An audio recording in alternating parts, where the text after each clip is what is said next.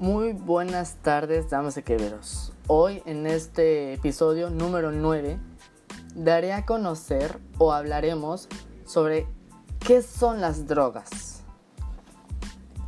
Podemos ver que las drogas son sustancias tóxicas que producen cambios en las formas de sentir, pensar y percibir la realidad. Actúan a un nivel cerebral y modifican la manera de ser y de comportarse.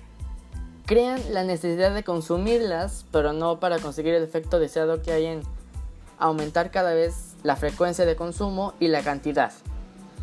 A esto se le llama adicción. Existen varios tipos de drogas. Algunos son medicamentos, otros estimulantes, y tranquilizantes.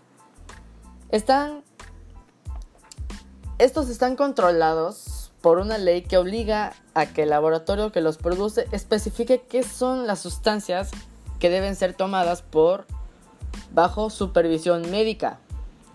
Otras drogas provienen de la naturaleza, como la marihuana, los hongos, la cocaína y la heroína.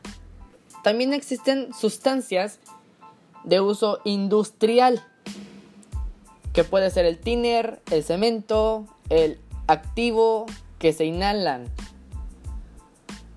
Más otros compuestos químicos llamados tachas, el crack, la piedra y otros productos que dañan severamente la salud. Pero, ¿por qué hablamos de estos asuntos? Porque es necesario hablar de las drogas, la violencia y el abuso sexual tanto en la escuela como en la casa, así como hablamos de las ciencias, los idiomas, la geografía, las matemáticas y otros temas. Porque son problemas que forman parte de la realidad y la información es el mejor medio de protección. Es probable que entre los 10 o 12 años, muchas niñas y niños sean invitados a probar el alcohol o el cigarro. O hasta incluso, ¿no? Dependiendo en la región donde se encuentren, donde viven, pues les ofrezcan estas drogas o sean expuestos a ellas sin saberlo. Pero se aceptan alguna sustancia que les den a probar ¿no?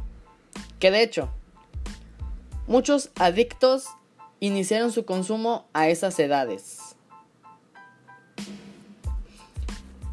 Pero, ¿la ignorancia es útil para tu seguridad? Claro, porque nosotros tomamos las decisiones que pueden ser difíciles o fáciles. Pero cuando otras personas tratan de influir en tus decisiones, a eso se le llama presión de grupo. Pero, ¿es preferible vivir en la ignorancia para no sufrir? Como decíamos, si tenemos la información adecuada, es más probable que podamos protegernos. Vivir informados nos permite estar alerta y no creer tan fácilmente en salidas falsas o en los problemas.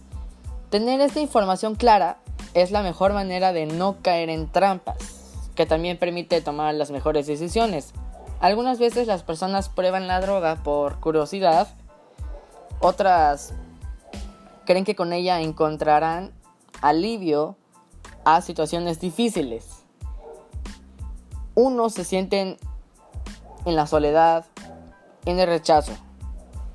Otros viven experiencias de violencia familiar, pero la droga permanece presentar una forma de olvido que en realidad nunca se logra. Lo que ocurre con el consumo es que las cosas empeoran. En ningún caso mejora la situación. Y el desenlace, es decir, que el final de la historia puede ser la causa de daños permanentes a la salud o hasta incluso la muerte. Para las personas adictas existe la posibilidad de poder recuperarse, ya que se requiere de mucha compresión por parte de la familia, grupos de apoyo, además de el apoyo psicológico y médico de las instituciones especializadas. Pero la adicción es un problema de salud personal que afecta a las familias, amigos y que tiene un costo muy alto en el país. Pero, ¿debemos desconfiar de todos? ¿Qué necesitamos para saber a quién confiar? ¿A un amigo? ¿A tu familia? Coméntalo.